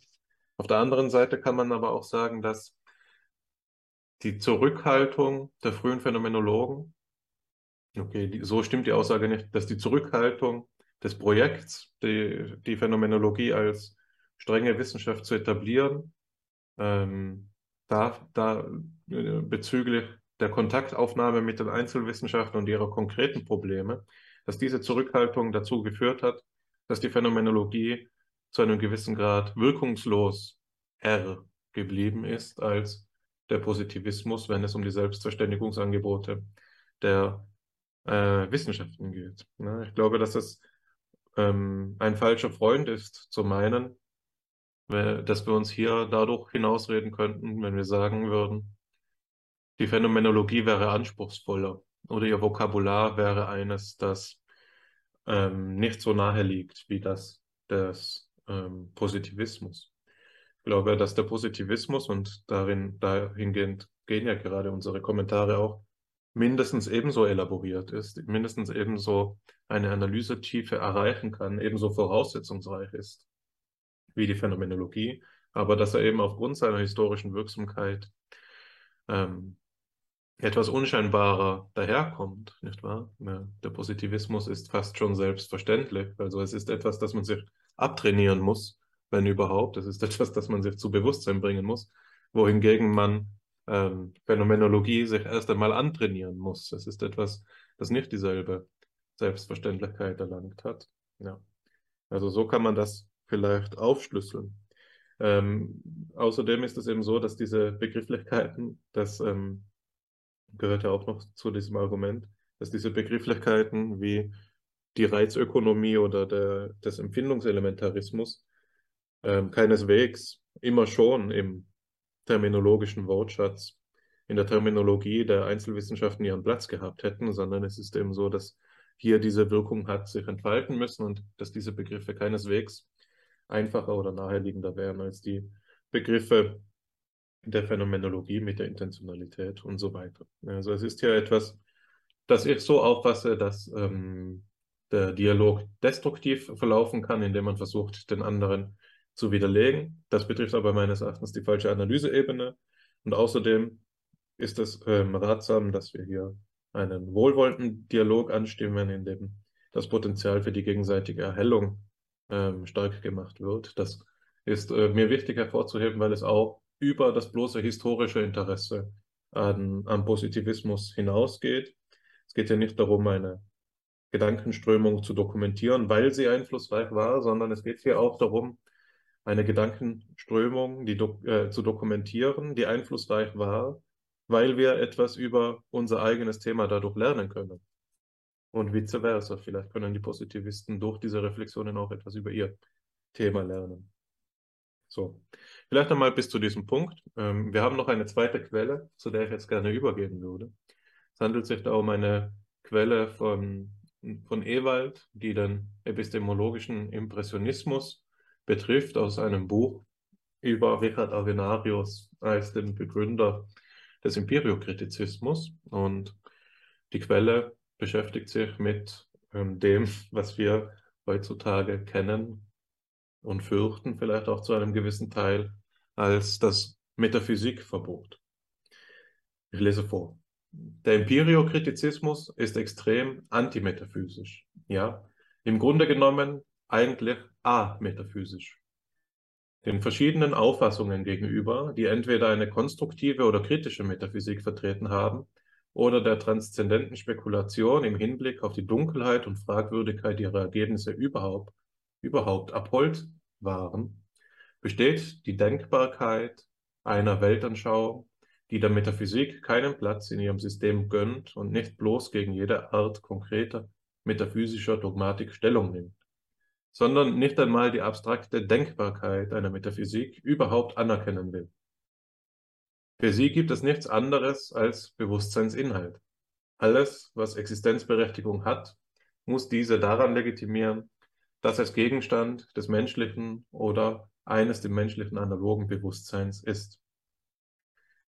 Fasst man demnach sein psychologisches Verhalten ins Auge, so ist Avenarius Impressionist, wenn man diesen Begriff nicht einseitig für das ästhetische Gebiet reservieren will. Er sucht theoriefrei und ohne jede Voreingenommenheit an die Phänomene heranzutreten und sie für sich sprechen zu lassen. Derart nach der Wahrheit zu streben, ohne seinem Streben schon einen bestimmten Begriff der Wahrheit unterzulegen, sogar dem Wort zu misstrauen, weil es so häufig unsichtbare Vorurteile und längst überwundene Irrtümer verewigt. All das kann im oben genannten Sinn mit Fug und Recht erkenntnistheoretischer Impressionismus genannt werden äh, genannt werden. Aus demselben Grund ist Avenarius auch exklusiver Empirist.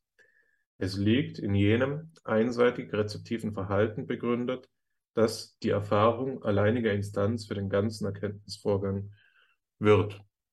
Soweit dieses Zitat, das sicherlich in diesen beiden Punkten der antimetaphysischen Tendenz und dem Versuch einer vorurteilsfreien Philosophie, die sich nur auf die Erfahrung beruft, wieder geradezu verwechselt, äh, also geradezu eine Verwechslung nahelegt mit dem, wie sich die Phänomenologie teilweise selbst beschreibt.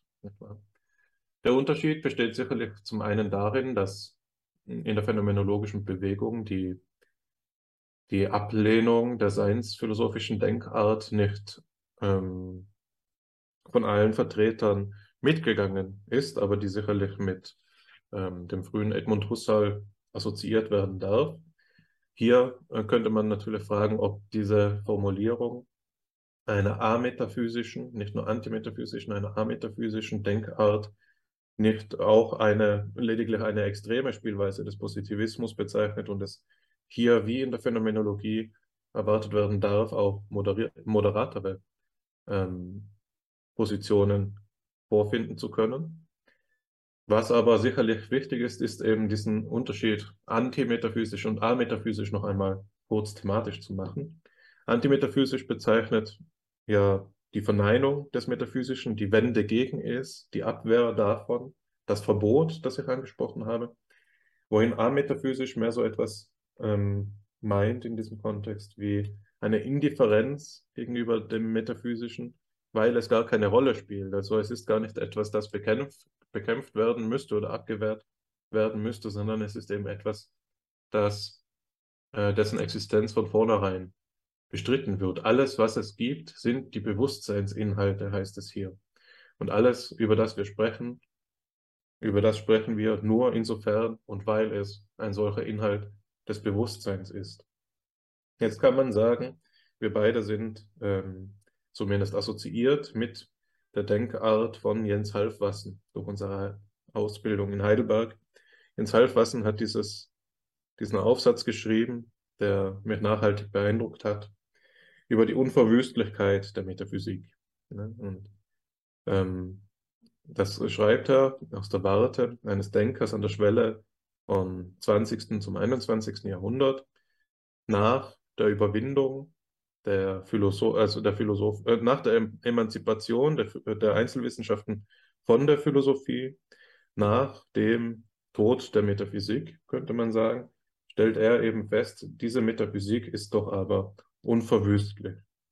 Das sehen wir zum einen daran, dass es immer noch metaphysische Ansätze gibt. Eines seiner Beispiele ist Dieter Henry. Aber eben auch daran, dass die metaphysische Denkart eine gewisse Unhintergehbarkeit aufweist. Und ich glaube, dass wir in unserer Reflexion auf die Reizökonomie, in meiner Frage nach dem Erfahrungsbegriff des Positivismus oder in, in deiner Feststellung, dass dieser homogen ist, eben schon diese Kritikrichtung in unsere Diskussion hineingetragen haben. Ametaphysisch und antimetaphysisch zu denken, klingt für den philosophisch Gebildeten zunächst einmal wie ähm, ein Projekt, das nicht verwirklicht werden kann. Ein Projekt, das ähm, Halt macht da, wo man, wo das Denken noch weiter treibt. Also die Rechtfertigung für das, was hier ametaphysisch genannt wird, ist, wäre selbst als metaphysisch auszuweisen. Das ist etwas, das, denke ich, zumindest in meiner Intuition dem entgegensteht, worum es, ähm, was hier beansprucht wird. Ja, also hier melde ich Zweifel an, ob eine antimetaphysische Denkhaltung erstens möglich ist und zweitens die Gestalt des Positivismus annehmen könnte, ne, nachdem wir ja den Erfahrungsbegriff schon reserviert, äh, reflektiert haben. Jetzt, jetzt will ich noch ein Wort sagen zu dieser Rede vom ähm, erkenntnistheoretischen Impressionismus, der ja sich darauf beläuft, nur das gelten zu lassen, weil und insofern es Gegenstand des Bewusstseins ist oder Inhalt des Bewusstseins ist, genauer gesagt, und dem damit verbundenen Vorsatz, eine vorurteilsfreie Philosophie zu entwickeln. Die vorurteilsfreie Philosophie ist ja vorurteilsfrei eben, weil sie nicht ähm, den Begriff der Wahrheit mit ins Boot nimmt, aber eben auch, weil sie gerade nicht die Metaphysik mit ins Boot nimmt. Und das in dieser Wendung ist sicherlich der emanzipatorische Gehalt, der in der positivistischen Denkart steckt. Was hier ähm, verbürgt ist, ist so etwas wie zu sagen, ähm, nur weil etwas traditionellerweise in den metaphysischen Theorien verhandelt worden ist, muss es in der positivistischen Theorie nicht weiter verhandelt werden, sondern wir machen uns frei auch von geschichtlichen Voreingenommenheiten und öffnen so den Blick für die Phänomene, so wie sie sich dann nun ähm, angesichts der wissenschaftlichen Erfahrung beispielsweise darbieten. Also wir müssen diesen Ballast abwerfen, um eine fortschrittsfähige Denkart ähm, zu ermöglichen.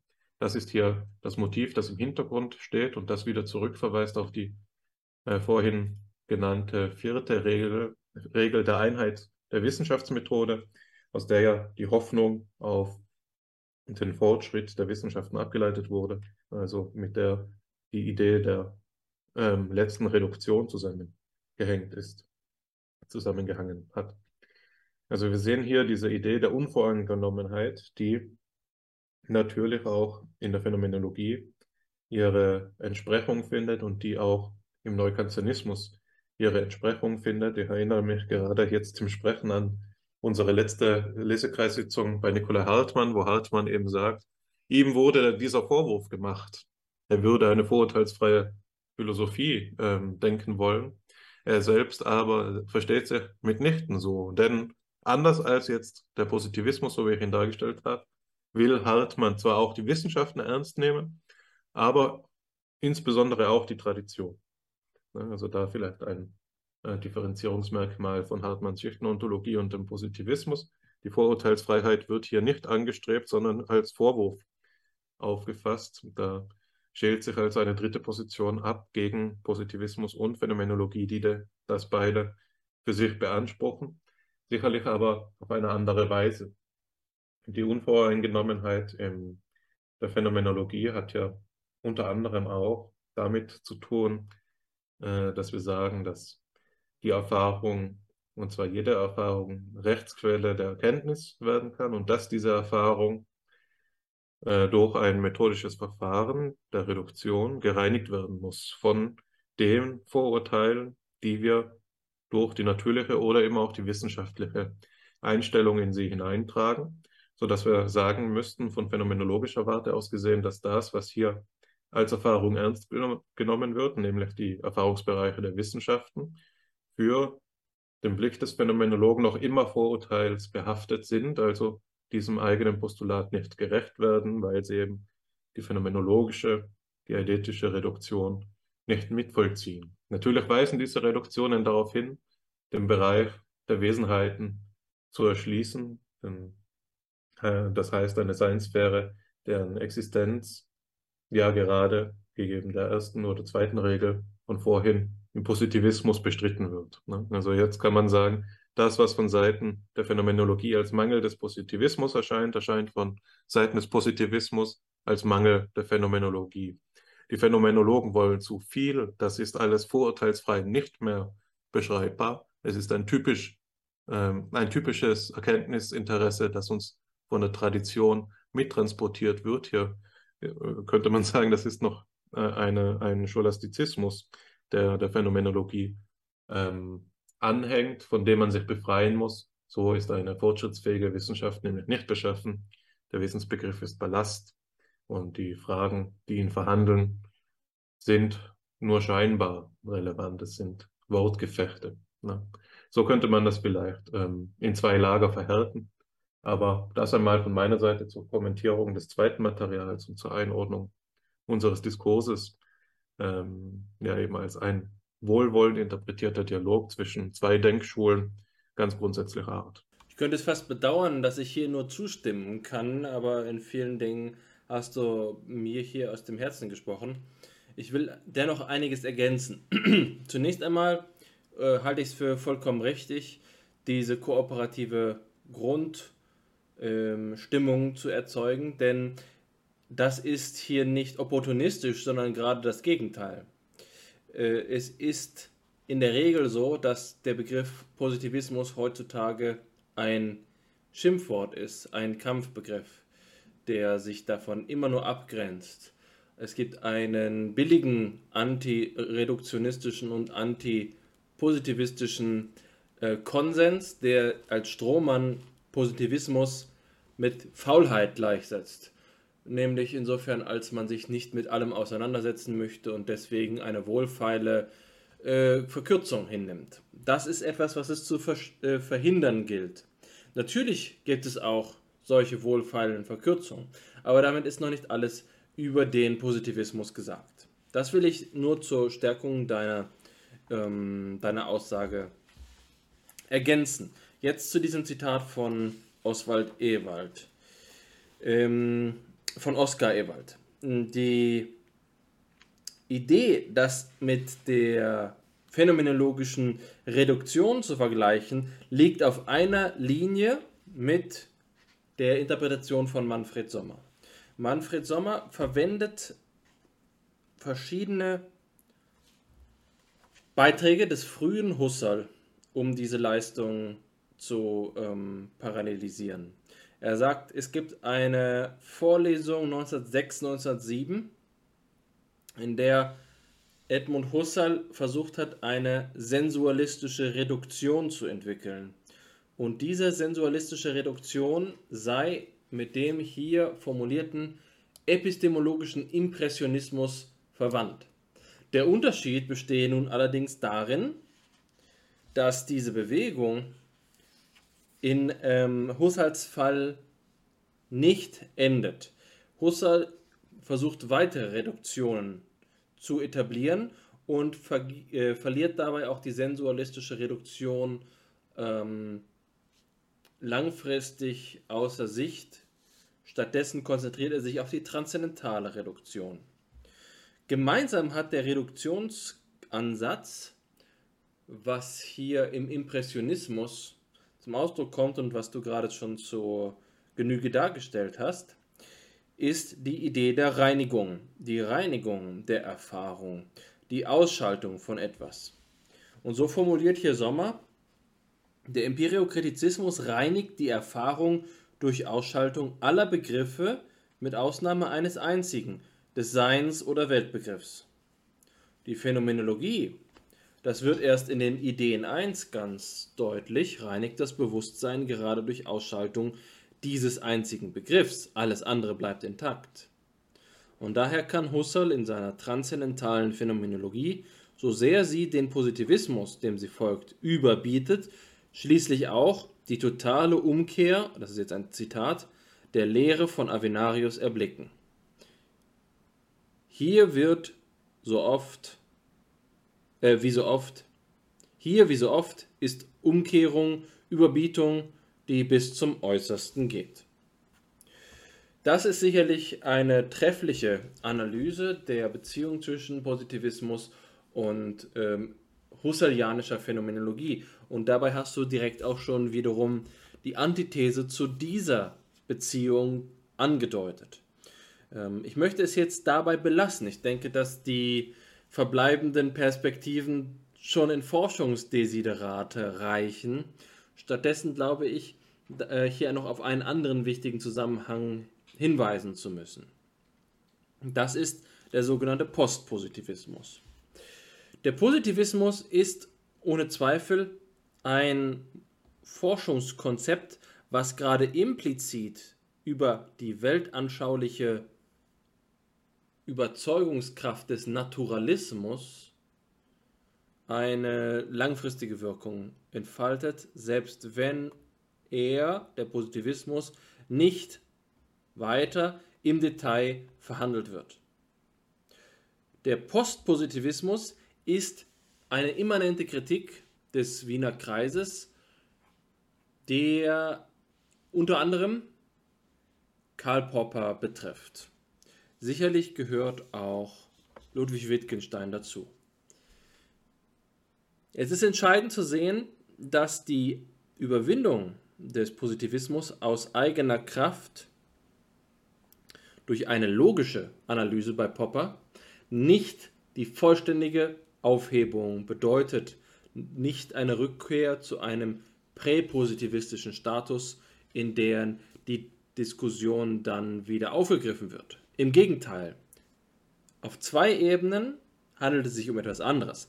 Erstens ist der Postpositivismus immer eine Abgrenzung vom Positivismus.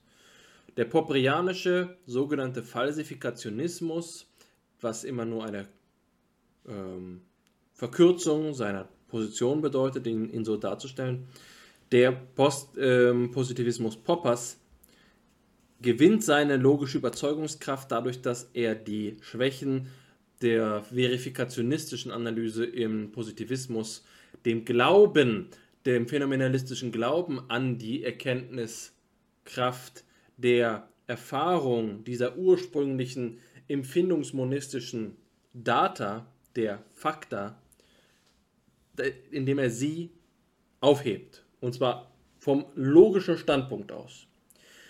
Diese logische Kritik läuft immer mit, wenn wir kritisch-rationalistisch arbeiten. Der kritische, der kritische Rationalismus beginnt nicht bei Null, sondern er beginnt ex negativo um, äh, indem er sich vom Positivismus des Wiener Kreises abgrenzt. Das ist, wie erwähnt, ein besonderer. Es ist der logische Positivismus, demgegenüber der ältere Positivismus gerade eben derjenige von Comte und, und äh, Mill ist. Das zweite ist jetzt aber, dass beide einer Bewegung zugehören, die darüber hinaus weist. Und das ist eben der Kritizismus. Beide Forschungsarten stehen unter dem Einfluss von Immanuel Kant und er hat die Voraussetzungen geschaffen, um hier ein einheitliches Diskursmuster zu ermöglichen. Man kann diesen Diskurs nur schwer transzendieren. Es ist denkbar, dass Ludwig Wittgenstein das geschafft hat. Dafür ist er oft als jemand beschrieben worden, der zu einem gewissen Grad das Ende der Philosophie beschworen hat.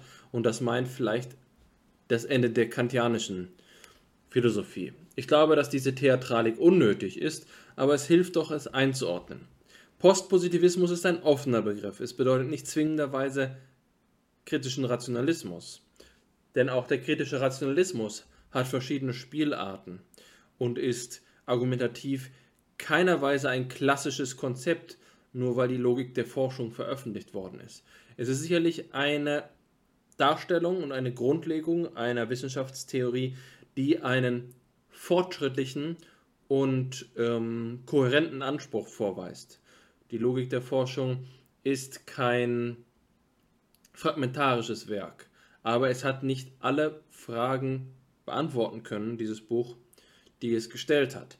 Deswegen ist der Postpositivismus ein Diskurs, genauso wie der Positivismus auch.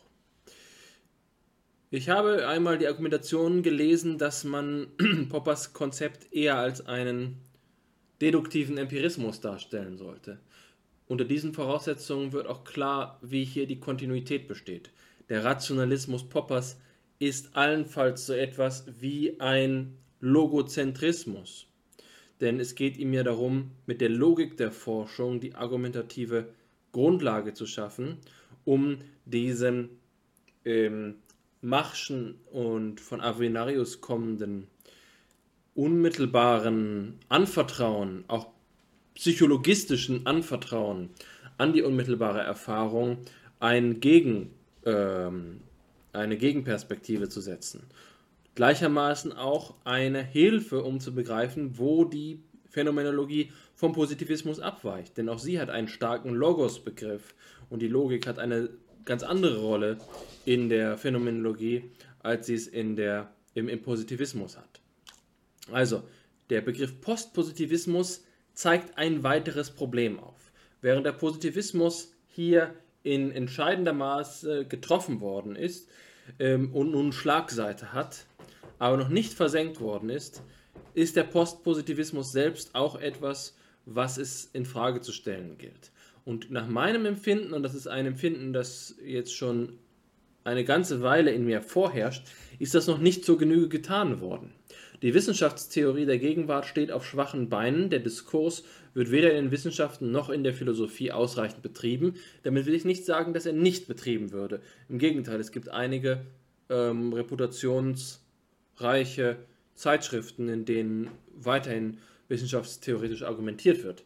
Mir geht es eher darum zu sagen, dass ich seinerzeit, als ich mit Mark Gallica äh, das Projekt eines Lesekreises ähm, angegangen habe, ähm, an dem du ja auch beteiligt warst, ähm, die Beobachtung gemacht habe, dass der Dialog zwischen Phänomenologie und kritischem Rationalismus nicht ausgereizt ist.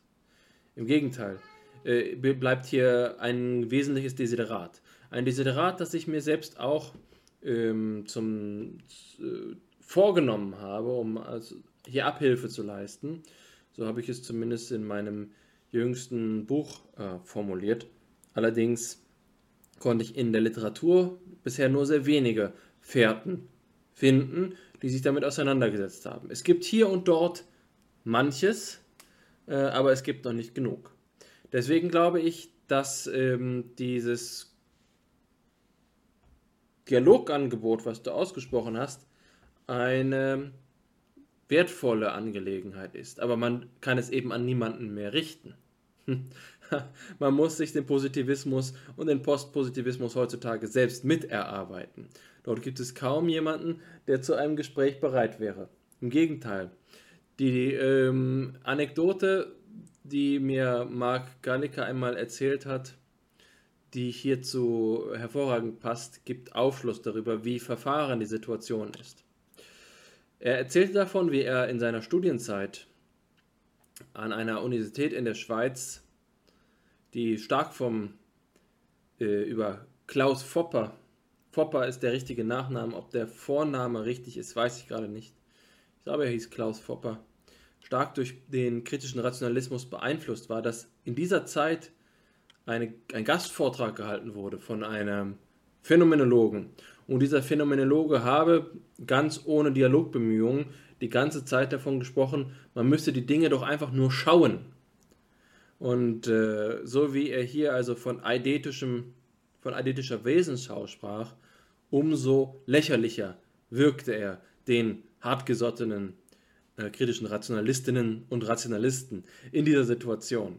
Kurz gesagt, der kritische Rationalismus hat ein gewisses Ressentiment gegenüber der Phänomenologie, was auch oft dazu geführt hat, dass es zu einer kursorischen Ablehnung gekommen ist. In meinen eigenen historischen Studien bin ich darauf gestoßen, dass Karl Popper in seiner Dissertationsschrift, die er bei Moritz Schlick und Karl Bühler eingereicht hat, in Wien, eine recht kurze Arbeit über die Methoden der Denkpsychologie, an, äh, zu einem Überblick gekommen ist, welche denkbaren Konzepte der Denk des Denkens es denn gäbe. Und dort hat er mit Verweis auf Alois Meyer, einem sehr randständigen Autoren der phänomenologischen Bewegung, gemeint, die Phänomenologie sei nichts weiter als ein Intuitionismus. Anders gesagt, Popper hat die Phänomenologie nicht rezipiert. Er hat einen randständigen Autoren in Sippenhaft genommen, äh, oder besser gesagt, die Phänomenologie in Sippenhaft für äh, die Aussagen eines randständigen Autoren. Hier bliebe viel zu sagen, aber was sich stattdessen entwickelt hat, ist, dass sich in der Zeit, in der der kritische Rationalismus sich als eine Bewegung formiert, in den 1930er, 40er, 50er Jahren, die Phänomenologie in der öffentlichen Wahrnehmung vor allen Dingen geprägt war durch eine Sache, nämlich durch den Existenzialismus, der unter anderem von Jean-Paul Sartre vorgetragen wurde in dieser Zeit. Jetzt äh, sind also Autoren, die zusammen mit Popper äh, gewirkt haben, wie zum Beispiel Albert, ähm, darauf gekommen zu sagen, die Phänomenologie müsste rundheraus abgelehnt werden, weil sie im Wesentlichen existenzialistisch sei. Hier also ein zweites Missverständnis der Phänomenologie von postpositivistischer Seite. Der Dialog hat also einen denkbar schlechten Start gehabt. Und in der Gegenwart wird es kaum noch die gleiche verfügbare Diskurspräsenz geben, um diese Fehler wieder gut zu machen. Denn nicht nur die Phänomenologie hat in den Wissenschaften den Kontakt verloren, ähm, wo sie vor 70, 80 Jahren noch durchaus Bestandteil der äh, europäischen, festlandeuropäischen ähm, Gesprächskultur gewesen wäre, sondern der kritische Rationalismus als wissenschaftstheoretisches Fundament ist in den letzten Jahrzehnten ebenso sehr ins Hintertreffen geraten. Für mich zumindest war es so, dass mein Kontakt während meines Studiums der Psychologie mit dem kritischen Rationalismus sich darauf beschränkt hat, eine Einführungsvorlesung zu hören, bei der logische Schlussmöglichkeiten ähm, expliziert wurden. Hier haben wir eine doppelte Schwäche. In den Wissenschaften gibt es hier Rekonstruktionsbedarf und Sanierungsbedarf, bevor der Dialog tatsächlich gelingen kann. Nichtsdestoweniger halte ich ihn für vielversprechend.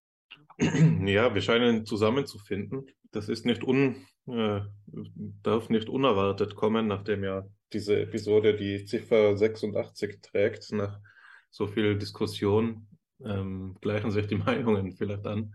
Ähm, so will es nicht, so deterministisch will ich es nicht auffassen, aber es überrascht mich nicht, dass wir hier ähm, ähnlich denken, weil diese Bewegung, das Unwahrscheinliche zusammenbringen zu wollen, denke ich, eines der Charakteristika des Dialogs bei Fipsi selbst ist. Ich will, wie du, mit einer Anekdote ja, enden. Nur weiß ich nicht, ob es das richtige Wort ist. Du hast gerade davon gesprochen, davon, dass du ähm, eine randständige Einführung nur erhalten hast in den kritischen Rationalismus und per extenso nehme ich an auch in den Positivismus in deinen Studien. Für mich war das an der Universität Innsbruck anders, vermutlich weil der Wiener Kreis in Österreich wahrgenommen wird als das, was er war, nämlich eine österreichische Denkströmung und wir da einen gewissen Nationalstolz damit verbinden. So wie bei uns Mozart gehört wird, so wird bei uns Carnap gelesen.